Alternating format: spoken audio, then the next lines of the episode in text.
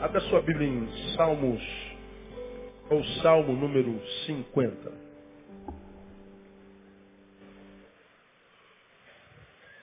Salmo de número 50. Há bem pouco tempo atrás, eu, eu relatei para os irmãos aqui uma, uma realidade que foi mensurada pelo IBGE no último censo em 2010. O último censo brasileiro foi feito em 2010. E lá no site do censo de 2010 estão todas as informações estatísticas sobre o país no qual nós vivemos, o Brasil. Entre os, as informações estatísticas que estão lá, estão as informações sobre a religiosidade do brasileiro. Alguns de vocês trabalham com estatísticas e sabem disso infinitamente melhor do que eu. No censo de 2010 aparece uma realidade que aparece na história do Brasil pela primeira vez quando o assunto é religião. Quando o censo, o censeador, o recenseador entra na nossa casa, ele pergunta sobre tudo. Quanto a gente ganha, profissão, a cor, formação e tudo mais. E entre as perguntas que ele faz para a gente, religião. Qual a sua religião? Bom, quando você responde qualquer religião que não é evangélica, depois da sua resposta, o recenseador passa para a próxima pergunta, que já não tem nada mais a ver com religião.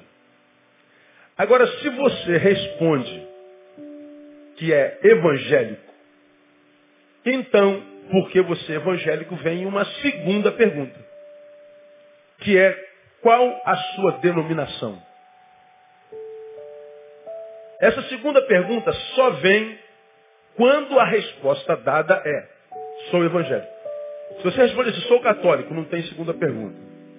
Sou espírita, não tem segunda. Sou testemunho de Jeová, não tem segunda pergunta. Sou judeu, não tem segunda pergunta. Agora, quando você diz sou evangélico, sou protestante, Aí vem a segunda pergunta. A segunda pergunta é, de qual denominação?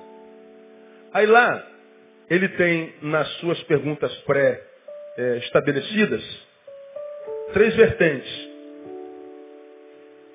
Histórica e tradicional, pentecostal, histórica e neopentecostal.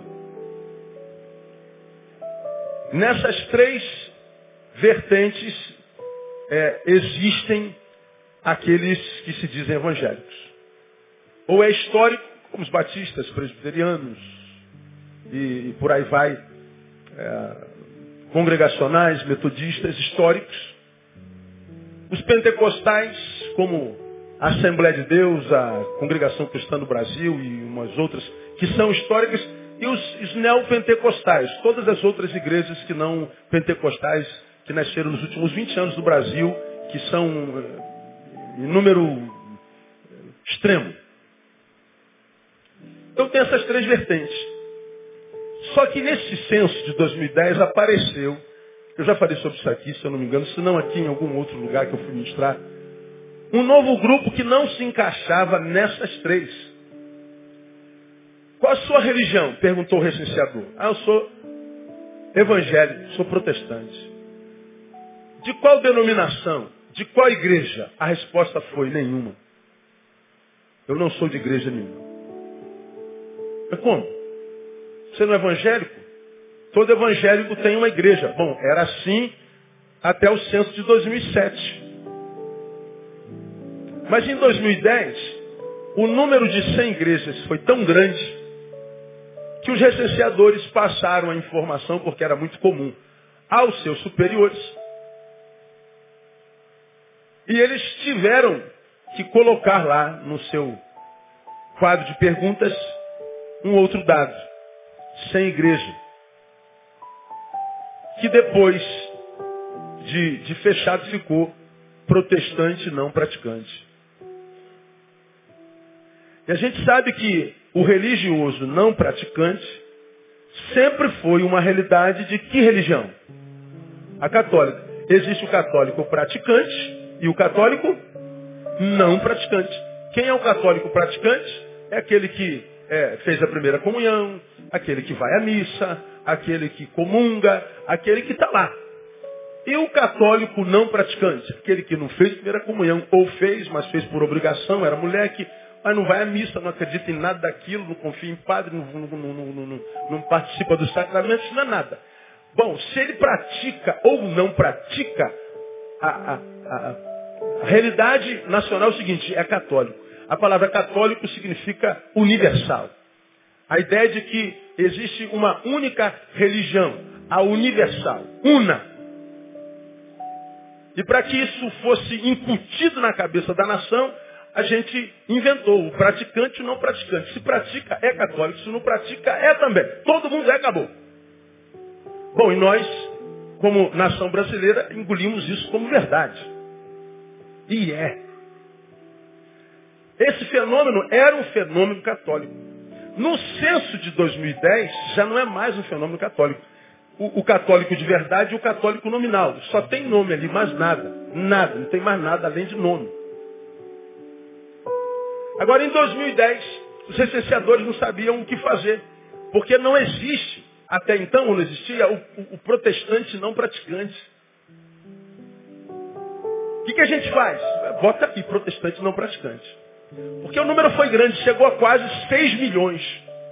Esses católicos, esses protestantes não praticantes, são os crentes que dizem se converteram, se tornaram nova criatura, passaram pela igreja evangélica, se decepcionaram ou com a igreja ou com Deus, e deixaram a igreja e talvez até a Deus, mas não eram mais nem católicos e nem mais nada do que eles foram, e também não quiseram dizer que eram ateus ah, nós continuamos crentes, mas eh, não praticamos nada.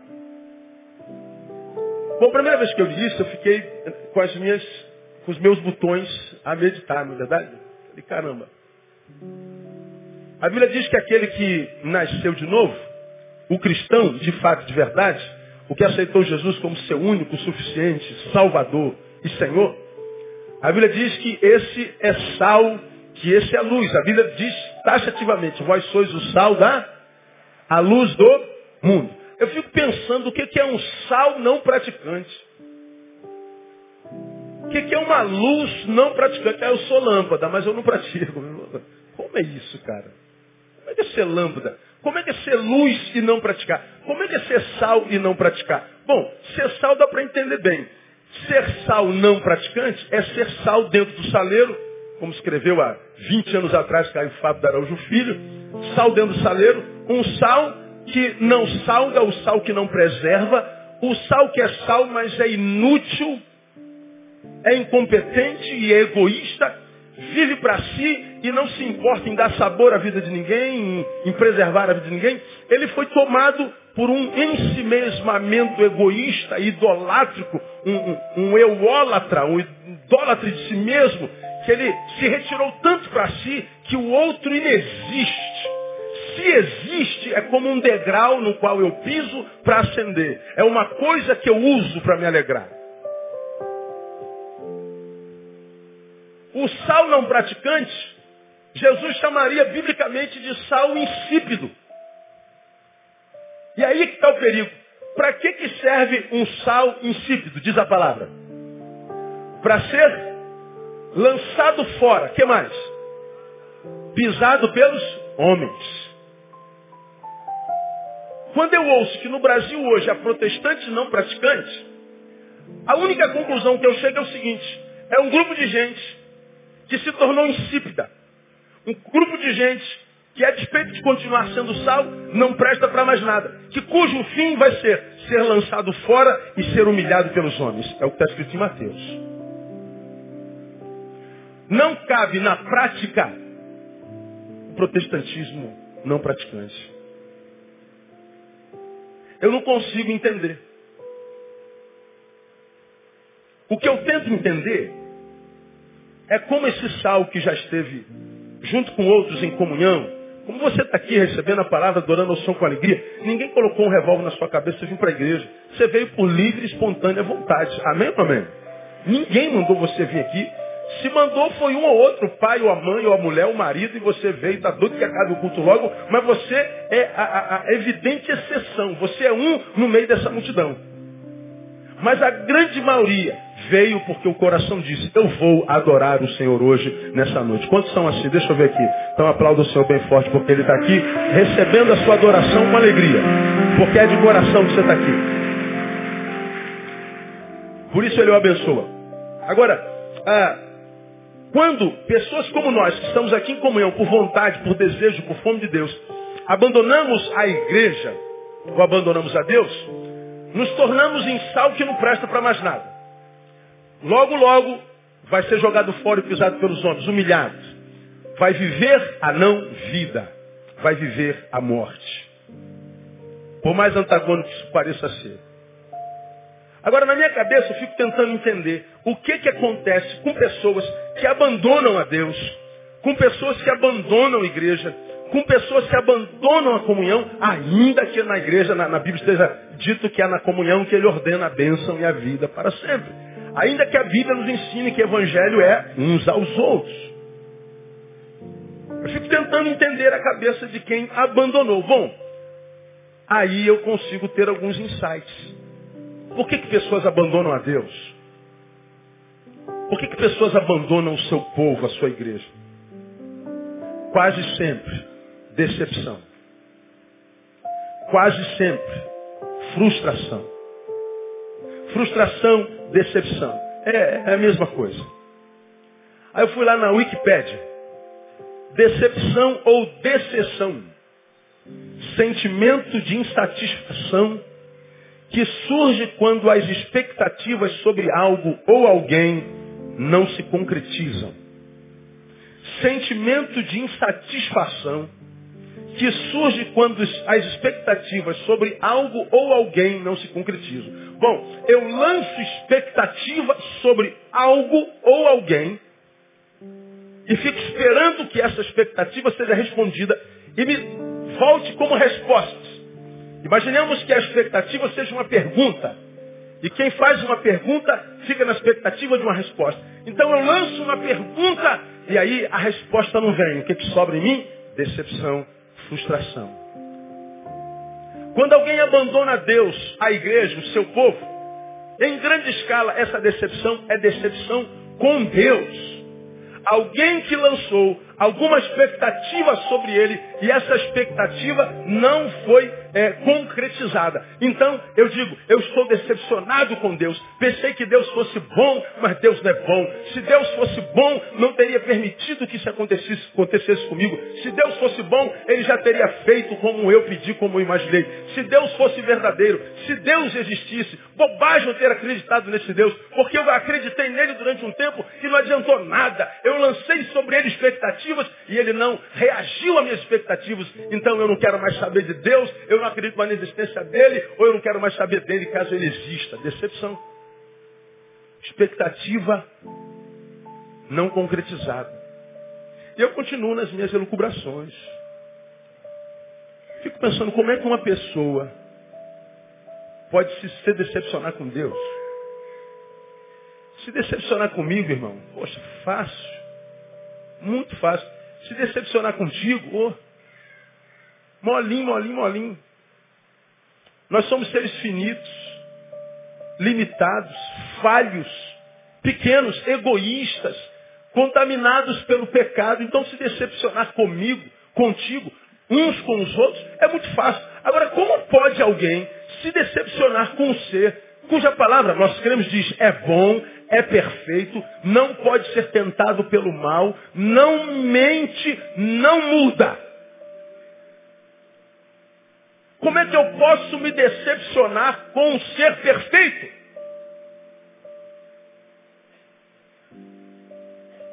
Imaginemos que eu diga eu estou decepcionado com o Ed. Mas por que, pastor, você está decepcionado com o Ed? Porque ele tocou a música toda errada. Bom, é, é falho, é humano. Estudou, se formou em música, toca há 200 anos, mas a despeito de se formado em música, tocar há 200 anos, continua um ser humano e um ser humano falho, passivo de equívocos. Agora, quando eu me relaciono numa relação verdadeira com um ser que é do tamanho do nosso, em grandeza, majestade, cuja Bíblia diz é perfeitamente bom, é o mesmo ontem, hoje e eternamente. Um Deus que, cuja palavra diz, ainda que eu seja infiel, ele permanece o quê? Fiel. Como é que alguém pode se decepcionar com um ser desse? Se fôssemos caminhar pelo veio da lógica, é impossível se decepcionar com Deus. Agora pergunto, me respondam sim ou não. Existem pessoas que abandonaram a Deus e a sua igreja porque se decepcionaram com ele, sim ou não? Sim. Deixa eu fazer uma outra pergunta. Poucas ou muitas pessoas? Muitas. Agora mais uma pergunta. Você já se decepcionou com Deus alguma vez? É homem para dizer isso? Deixa eu ver aqui. Não, ninguém. Há uns três. Decepcionados poucos, mas mentirosos muitos. Quantas pessoas não nos encontramos com gente decepcionada com Deus? Gente que diz, pastor, onde estava Deus quando aconteceu aquilo tudo? Pastor, por que Deus permitiu uma coisa dessas? Deus não pode ser bom. Aí, na minha cabeça, irmão, eu tenho chegado a uma conclusão, e óbvia, você já deve ter concluído isso há muito tempo, primeiro que eu. Eu tenho descoberto que uma das grandes razões pelas quais filhos amados e outrora apaixonados por Deus se decepcionaram com Deus foi por causa daquilo que a gente mais ama na Bíblia, que são promessas. O que, a gente mais ama na Bíblia? Promessa. Quer ver uma coisa? Ah, me diz aí, Ricardo, uma promessa da Bíblia. Aquele que habita no esconderijo do Altíssimo, conclua comigo. A sombra do Onipotente descansará. Alisson, me diga uma outra promessa da Bíblia. ainda que eu ande pelo vale da sombra da morte, não temerei mal algum. Por quê? Tu estás comigo. Aí não há promessa. No versículo anterior há. Qual é o versículo anterior? O Senhor é meu pastor e por causa disso, nada me faltará. Diga uma outra, uma outra promessa. Lembra de alguma, Jaqueline? Léo. Eis que eu estou convosco quantos dias? Todos os dias. Lembra de algum, Ricardo? Alguma promessa? Nada me faltará. Acabamos de falar. Ângela, lembra de alguma? Mil. Cairão. E dez mil. E tu? Promessa ou não é promessa? Diga assim para quem está do seu lado. Todas essas promessas são para você, irmão. Diga para ele. A gente adora promessa, irmão. Pode uma mãe esquecer-se do filho do seu peito, de modo a não se lembrar daquele que gerou no seu ventre, mas ainda que essa se esquecesse, todavia, eu não me esquecerei. Promessa. E nós adoramos essas promessas, amamos essas promessas. Tanto é que eu e você que temos mais de 30 anos, eu tenho bem mais de 30 anos, tenho 45, daqui a pouquinho faço 46, fomos criados com o, o, o, falido, lamentavelmente, culto doméstico. E no culto doméstico todos nós nos reunimos à mesa na sala e nós tínhamos uma caixinha. Como era o nome daquela caixinha? Quem é do tempo da caixinha de promessa? Deixa eu ver aqui. Era igual horóscopo evangélico. Você saía de casa, opa, esqueci da caixinha de promessa. Aí você voltava, pegava uma caixinha de promessa, né? Aí lia a caixinha de promessa, só faltava fazer isso aqui, eu se benzer também e, e vai embora. Aí é tranquilo porque tem uma promessa. Eu nunca vi na minha vida inteira uma caixinha de exortação. Uma caixinha de chicotada do Senhor. Se fizesse ninguém ia comprar, a gente não gosta de chicote. A gente gosta de promessa. Agora, atentem para mim. Por que, que eu estou dizendo que as promessas são a grande razão da decepção dos homens com Deus. Porque quando nós olhamos as promessas, nós as olhamos com um único foco, com uma única perspectiva. Nós só olhamos para a direção para a qual ela aponta. E a direção para a qual as promessas apontam é sempre para a gente. A gente não para para analisar que as promessas de Deus, nenhuma delas na Bíblia estão soltas. Nenhuma delas aponta para uma direção só. E eu explico a você, vou dar exemplo disso. Por que, que eu digo que as promessas de Deus não apontam numa direção só? Porque o Deus que a gente serve é um Deus que escolheu ter conosco relacionamento de dois amados. Nós cantamos, eu sou do meu amado e ele é meu, eu sou do meu amado e ele é meu. A relação que Deus quer ter comigo, contigo, com seus filhos, é uma relação de amados, uma relação de amigos, e não uma relação de subserviência. Foi ele quem disse assim, eu não vos chamarei mais servos. O que, que o servo faz? Ele serve, ele presta um serviço. Jesus está dizendo assim, eu não vou chamar vocês mais de servo, porque não há nada que vocês possam fazer que seja carência em mim, que seja necessidade em mim. E mais, eu não vou chamar vocês mais de servo, porque o servo é menor do que o Senhor, e porque é menor não sabe nada a respeito do seu Senhor. Sabe o que eu vou fazer com vocês? Eu vou chamar vocês de amigo. Porque amigo está na mesma, da mesma direção, no mesmo patamar. Se tratam igualzinho. E outro, é amigo por quê? Porque não há segredo entre eles. Ele está dizendo, eu não quero uma relação de subserviência. Eu quero uma relação de amizade. Eu quero uma relação de igualdade. Por isso que a Bíblia diz que ele é noivo e nós noiva uma relação de amor. E num relacionamento, para que ele faça bem para os dois que se relacionam, os dois têm que cumprir o seu papel nessa relação. Porque se eu não cumpro o meu papel na relação, ainda que a minha relação seja com Deus, eu vou me frustrar. Nesse mesmo, nessa mesma estatística do IBGE fala sobre família.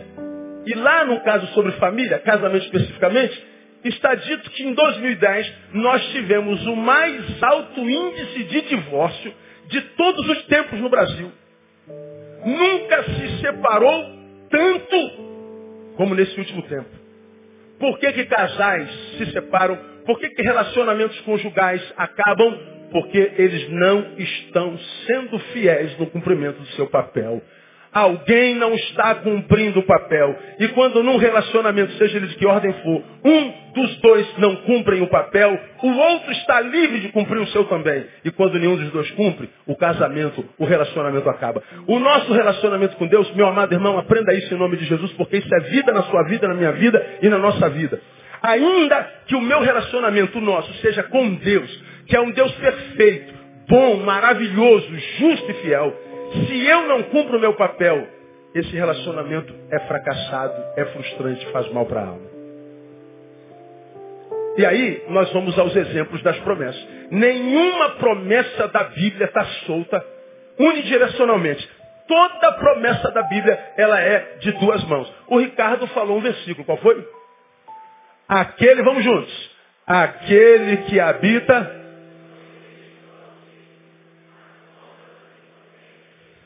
Por acaso foi a gotinha de sabedoria de quarta-feira. Qual é a promessa desse salmo? Digam para mim. Não ouvi.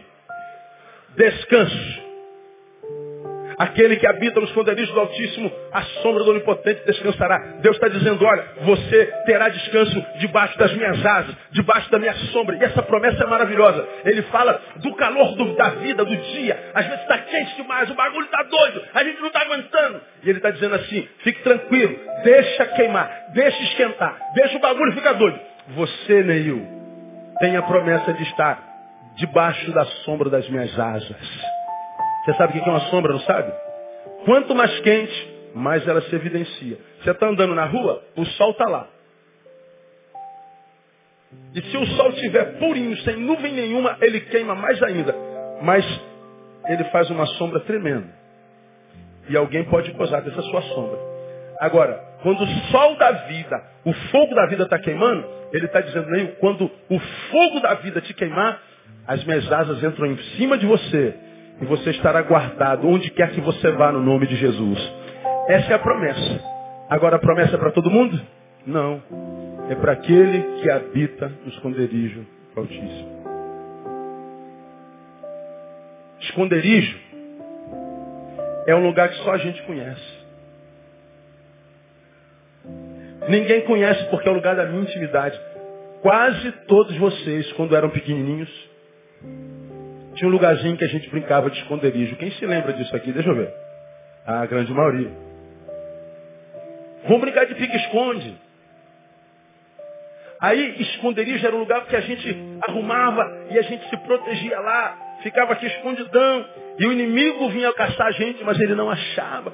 Porque o esconderijo era meu, eu achei um lugarzinho que é só meu, um lugarzinho de intimidade particular, não compartilho com ninguém. Ele está dizendo, quando você faz de mim, diz o Senhor, o seu esconderijo, quando você vive essa relação subjetiva, intimista comigo, quando você anda na minha presença, então, você descansará à sombra desse Todo-Poderoso.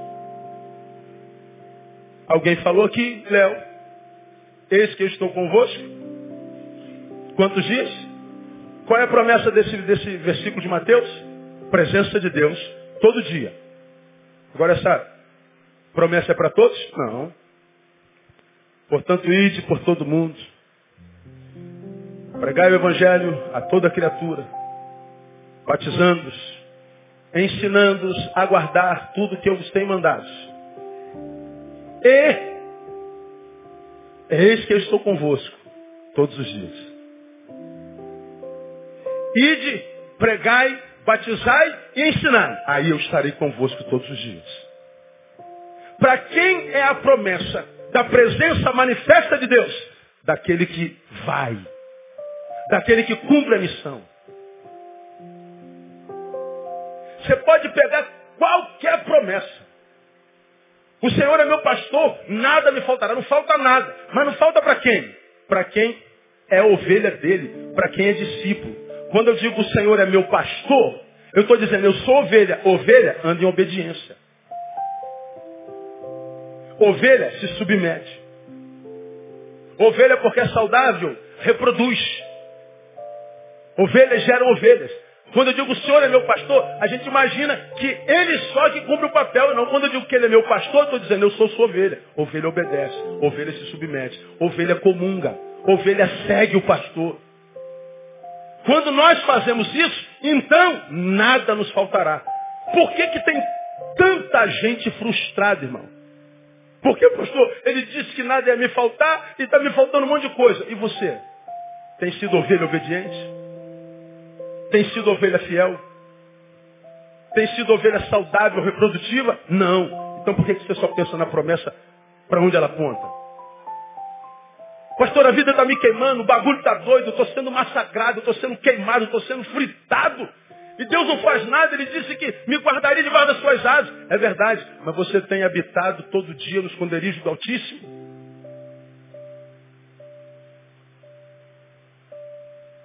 Nenhuma promessa da Bíblia está solta. Portanto, eu tenho concluído que grande parte, se não todos eles, que abandonam, estou decepcionado com o Senhor.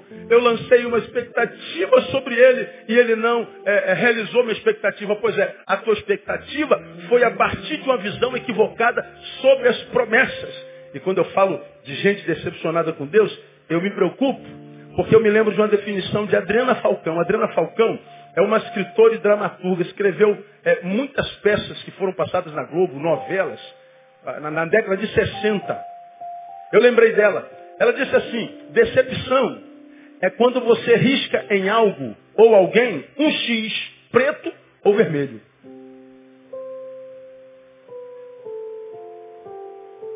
Deus.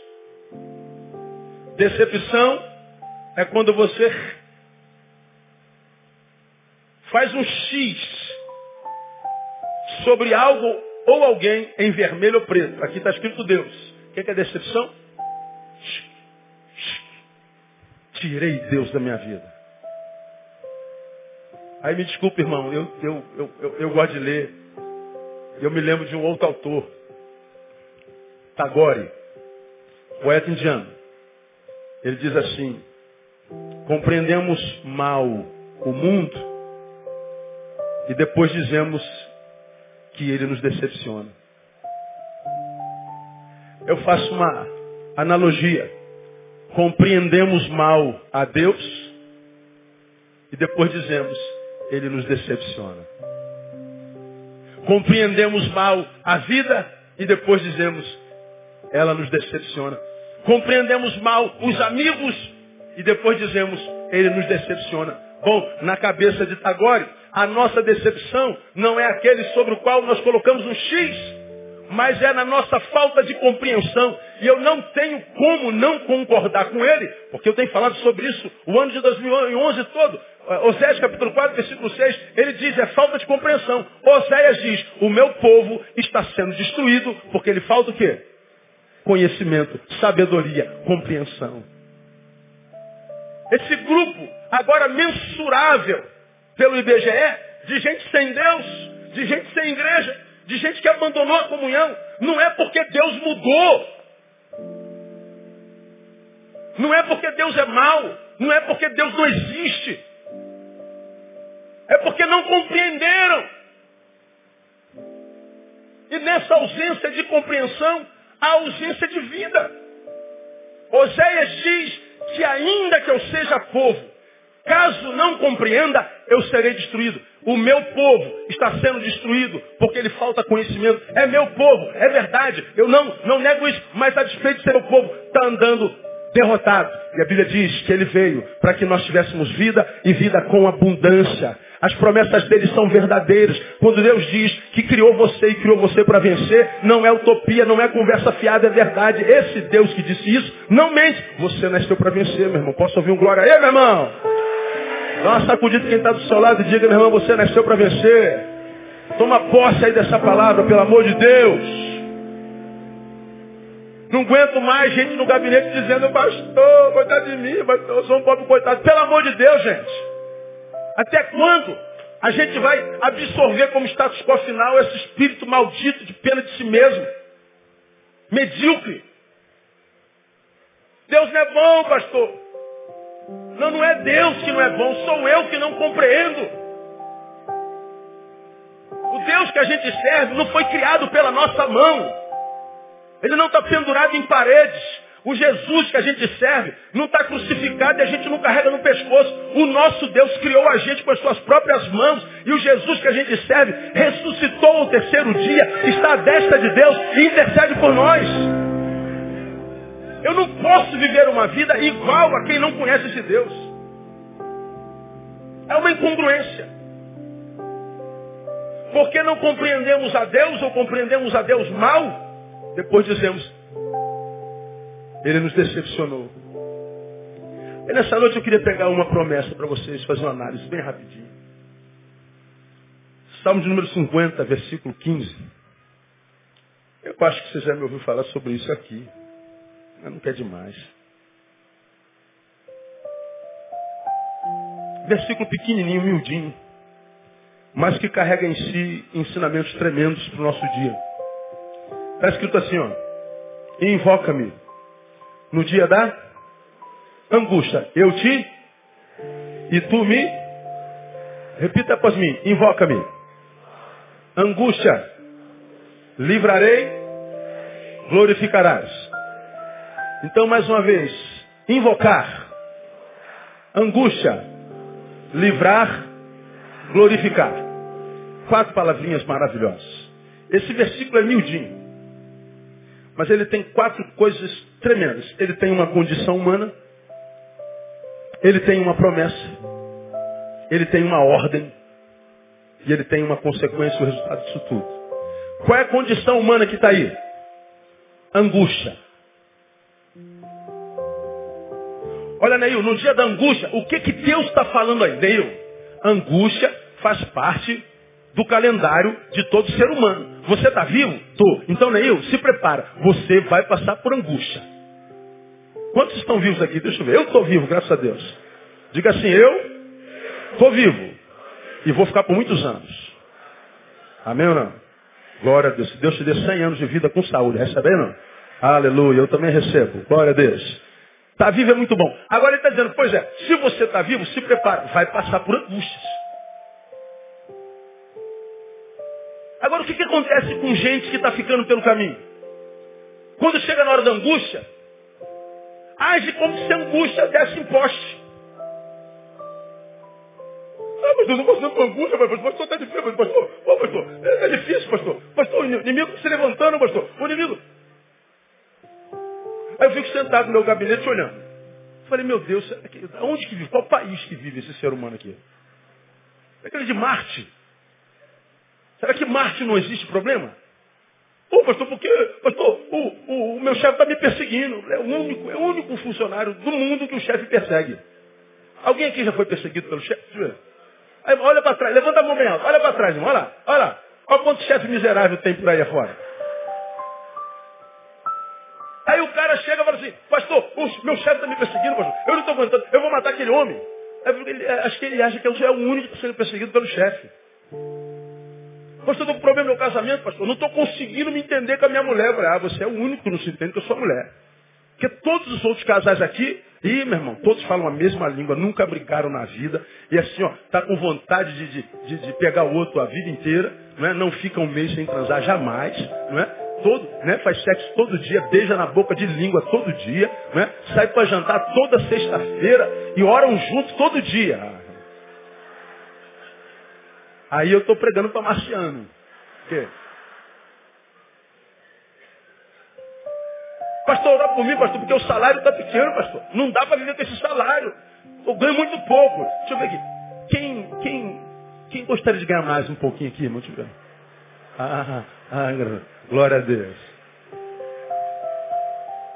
Profetiza quem está do seu lado. Teu chefe vai te dar um aumento esse ano ainda gordo. Oh, aleluia. Aplauda o Senhor essa profecia aí. Aleluia. Ô Senhor, ouve.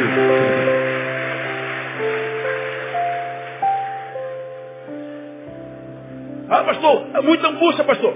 É o meu vizinho é desgraça, pastor. Meu, meu vizinho. Pergunta aí, irmão, quem tem vizinho assim, irmão?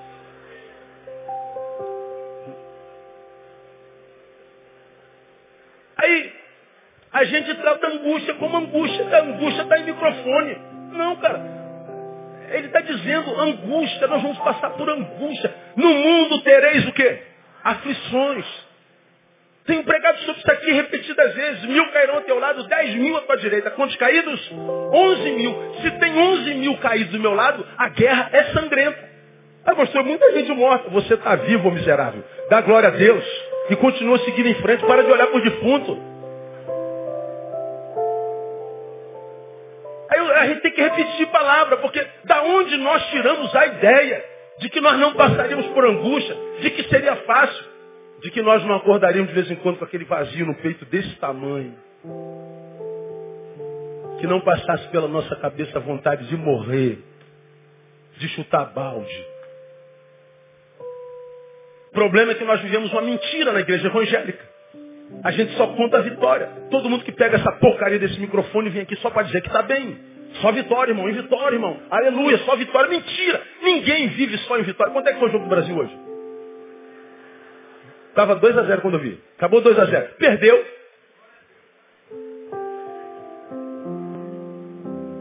Ah, eu sou brasileiro, não desisto nunca. É verdade, mas perco.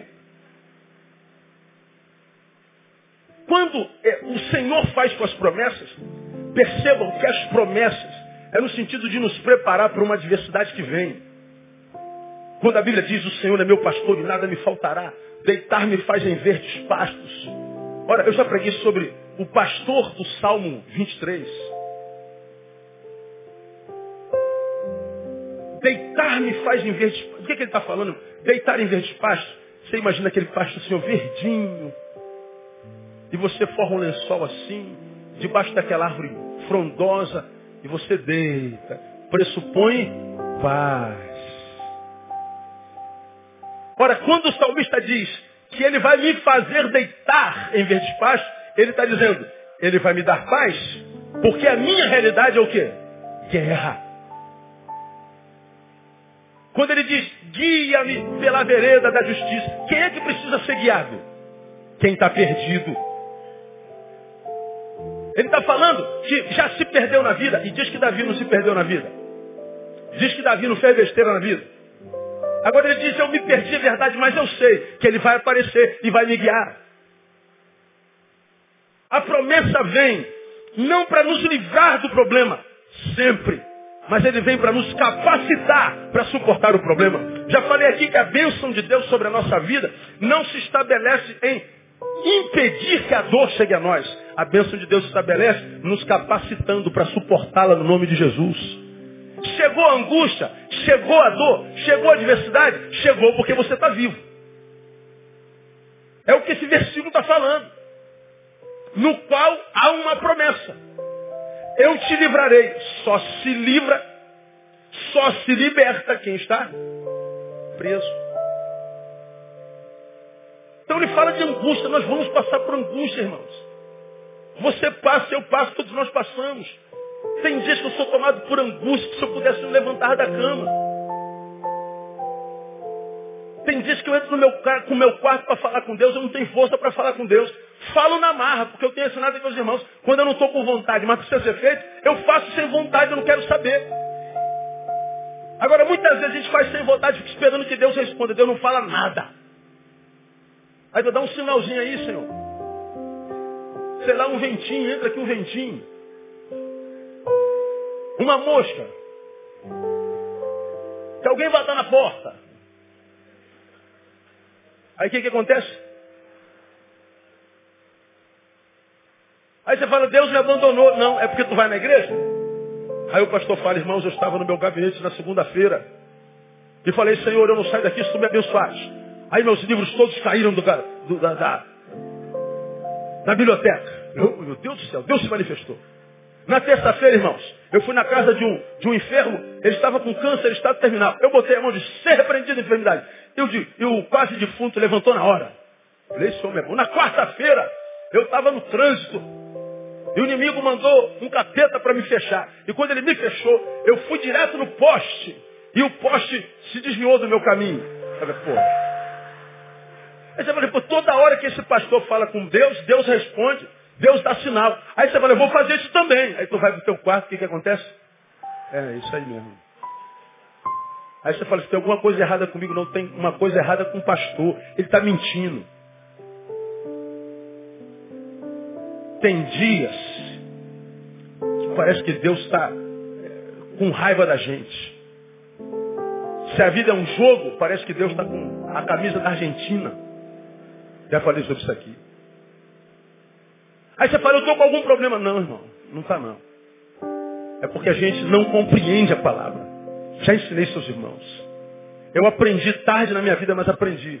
E quando aprendi, eu descobri que quando eu falo com Deus, Deus não precisa falar comigo de volta, Deus não precisa dar sinal, Deus não precisa fazer milagre, Deus não precisa fazer porcaria nenhuma para que eu creia que Ele está ali comigo. Eu sei que Ele está. Por uma única razão. Ele diz, eu estarei contigo todos os dias. E Ele não pode mentir.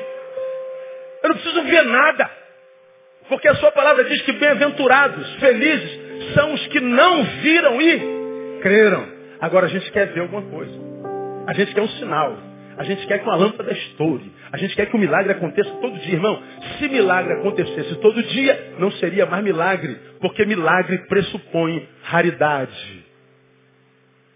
Feito impossível aos homens.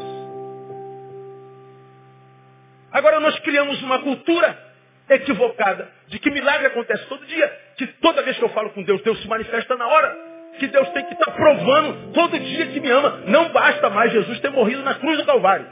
Não, Jesus morreu tem dois mil anos, Deus. Isso já passou. Me dá um sinal agora. Ah, cala a boca, irmão. Até quando Deus vai ter que provar que Ele é fiel e que Ele está contigo? E de que não existe dor que dure para sempre e que essa angústia vai passar no nome de Jesus e ela só está aí para te melhorar. Quantas vezes a gente acha que dor é sinônimo de maldição? Dizer que dor é maldição é fácil. Agora diga isso para quem está grávida, para uma parturiente. Lembra que eu já preguei sobre isso aqui mil vezes? Qual é o melhor bem que uma mulher tem na vida? Uma mãe? Filho. Fisicamente, qual é a maior dor que um ser humano sente na vida? A dor do parto. Uma, a maior dor traz a maior bênção. Aí eu estava lá em São Paulo, tinha uma mulher sentada na minha frente com quatro filhos. Eu falei, oh, Deus abençoe, irmão. Ó, oh, pastor, ainda pretendo ter mais. Deus abençoe mais ainda, irmão. Em nome de Jesus. Tudo parte normal. Mais bênção para ela, Senhor. Misericórdia. Agora veja, a dor que ela sentiu no parto do primeiro, poderia tê-la desanimado com relação ao parto do segundo. Pô, ter filho é uma bênção, mas tem que passar por essa dor de novo? Eu não, está amarrado, saber de dor. Deus é tão certinho que ele fez com que a mulher tivesse o filho. Imagina se quem tivesse o filho fosse o homem. O mundo acabava, irmão. Ninguém ia mais ter filho, porque o homem é frouxo para dor. Tua mulher, tua mãe está com 40 graus de febre, está lá lavando louça, lavando o chão. A gente está com 37 graus, amor. Vou morrer. Vou morrer, amor. Imagina um homem tendo filho, parto normal. Aí ia falar assim, Bronson, ó, dói pra cacilda, hein, cara. Ele ia falar assim, eu não quero saber ter filho não, tá amarrado. A gente ia pensar na dor. Agora, a mãe pensa na dor? Não, a mãe pensa em quem? No filho. E depois que o filho nasce, ela fala assim, eu viveria isso de novo se fosse para ter esse moleque de novo. Eu viveria isso dez vezes se fosse para ter essa menina de novo. Porque a dor que eu senti é muito menor do que o amor que essa menina me fez gerar na vida no nome de Jesus. Aí a gente diz, toda dor é uma desgraça. Não é, não é.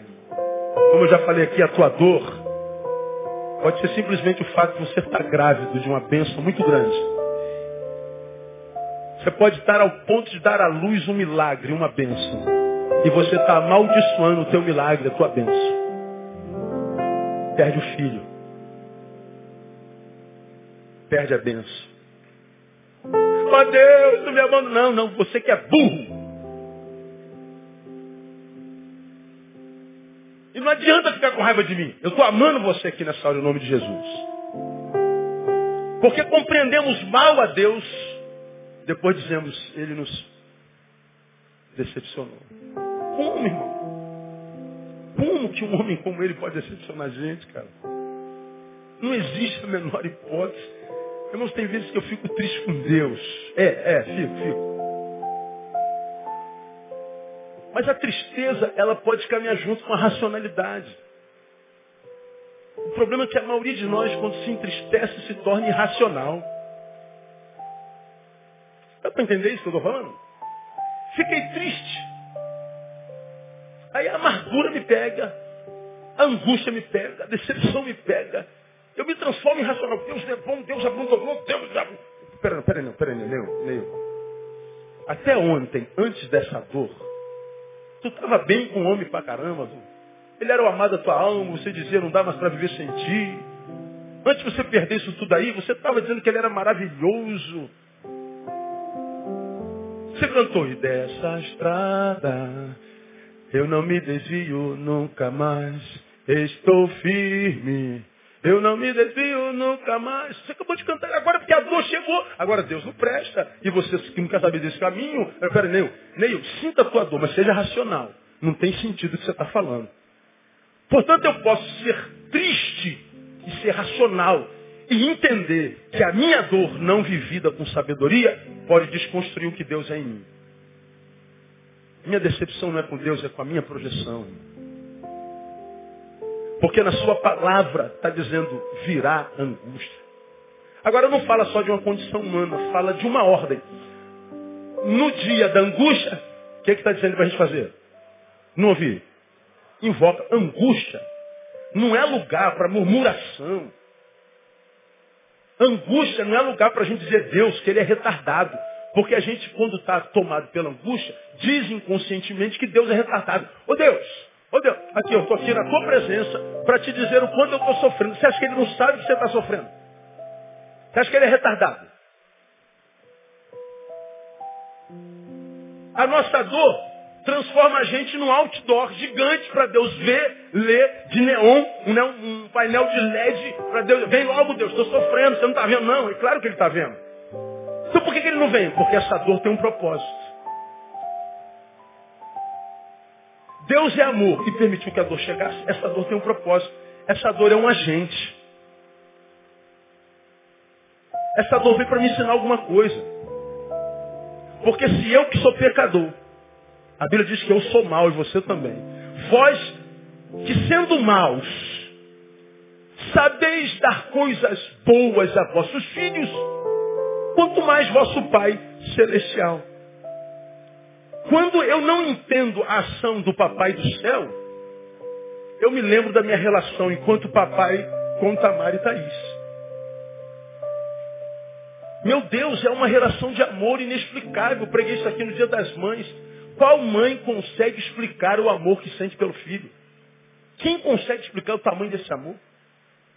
Inexplicável. É um amor que não se fala, se vive. E todos nós pais, quantos pais nós temos aqui? Deixa eu ver, tem filhos aqui? Diga assim, o meu filho é uma bênção. Amém ou não? Pois é, a gente sonha para eles mais do que o que nós tivemos. Depois que eles nasceram, a gente não pensa mais na gente. Tudo que a gente faz é pensando neles. É assim ou não é? É. Cara, você dobra, você trabalha em dois empregos, três empregos, pensando em quem? neles. Você paga de escola particular, porque a pública não funciona, quase o que você ganha por mês para que teu filho tenha um estudo melhor, para que ele não passe o que você está passando na sua idade. Peraí, quanto é que você ganha? Ganha 800 reais. Quanto é a escola dele? 600. Como é que você faz para viver com 200? Milagre. Tira ele da escola, rapaz. Você está maluco, rapaz? Eu passo fome, mas meu filho vai ter uma boa educação. Estou falando uma besteira, não? Claro que não. Agora, se eu sou assim, eu que sou mal e você, somos assim com o nosso filho, você imagina se Deus ia deixar a gente na angústia à toa. Não. Essa angústia tem um sentido, ela tem uma razão. Ele está dizendo, se a angústia chegou, para de murmurar e começa a orar. Para de dizer a Deus o que, que ele tem que fazer e faça o que você tem que fazer. Para de cobrar que ele se manifeste como você quer, no tempo que você quer, e começa a fazer o que ele quer. Quando você começar a obedecer, ao invés de questionar, quando você começar a orar, ao invés de murmurar, quando você continuar a adorar, como adorava antes da angústia, com dor ou sem dor, você vai ver que quando você adora, ainda que seja no meio da angústia, você cria uma ambiência na qual Deus se manifesta e te livra no nome de Jesus. Cante ao Senhor com alegre som, erga a voz para o seu louvor. Presta. Canto vencedor na tribulação. Ó. Cante ao Senhor um canto vencedor na tribulação. Peraí, pastor, eu estou tribulado, eu tenho que cantar um hino vencedor. Tem, porque você sabe porque serve a um Deus como teu que essa dor tem prazo de validade. Ela pode te angustiar a noite inteira, mas você sabe o final disso. Depois de toda a noite vem uma manhã e pela manhã vem um cântico de vitória no nome de Jesus. Então chora adorando, chora clamando, chora glorificando. E você vai ver que o milagre acontece no nome de Jesus. Diga para quem está do lado, sai daqui para clamar, irmão.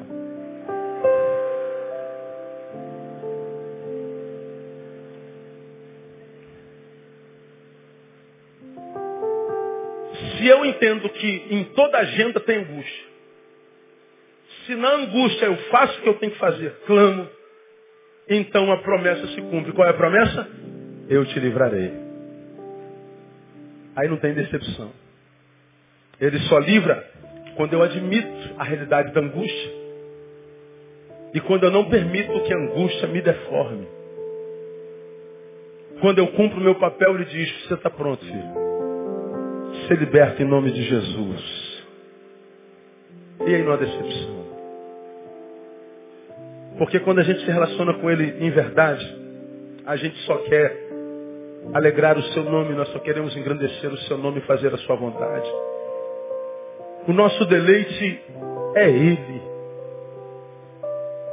O nosso deleite não são coisas, nem essas coisas nos seus devidos lugares. O meu deleite é Ele. E aí vem o salmista e diz, deleita-te também no Senhor, conclua. E Ele te concederá o que deseja o teu coração.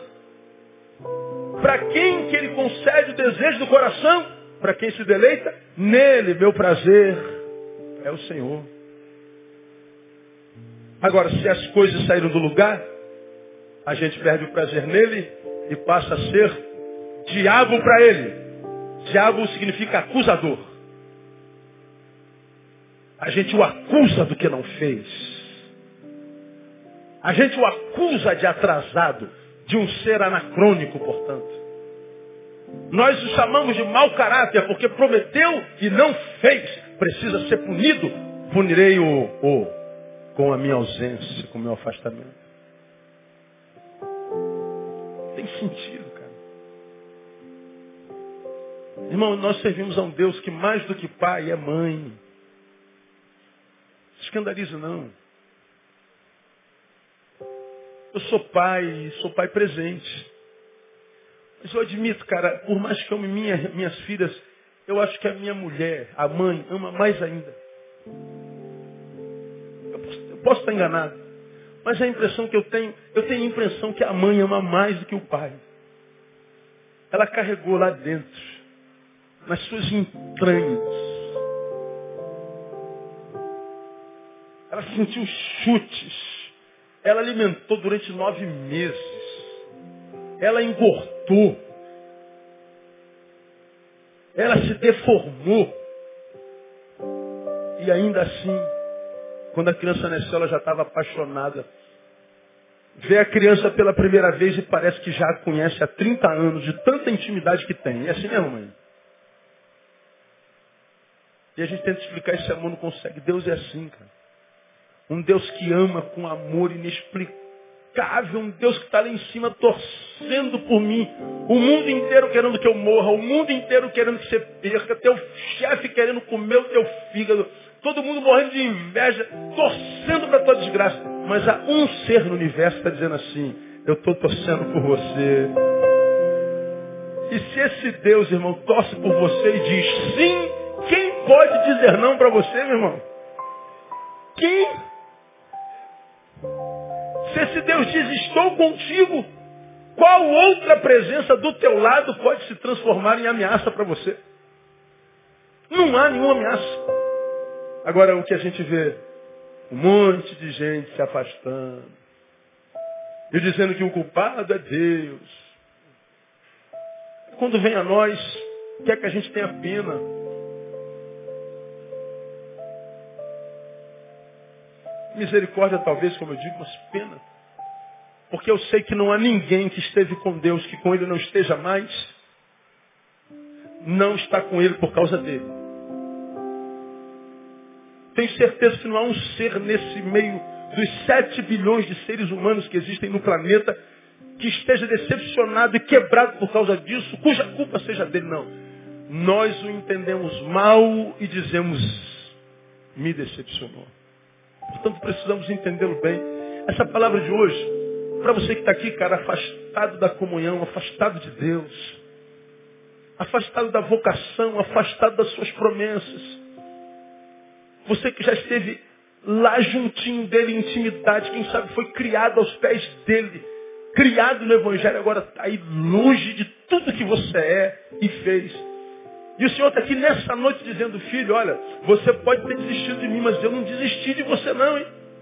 Continua de pé o que eu prometi para você. O chamado continua de pé. A vocação continua de pé. O que eu disse no passado continua sendo verdade no presente, será no futuro. Mas lembra, a promessa foi aquele que você foi para aquele que você foi, não para esse que você é. Porque isso que você é, é um ser deformado. A sua decepção não é com Deus, é consigo mesmo, é com a sua projeção.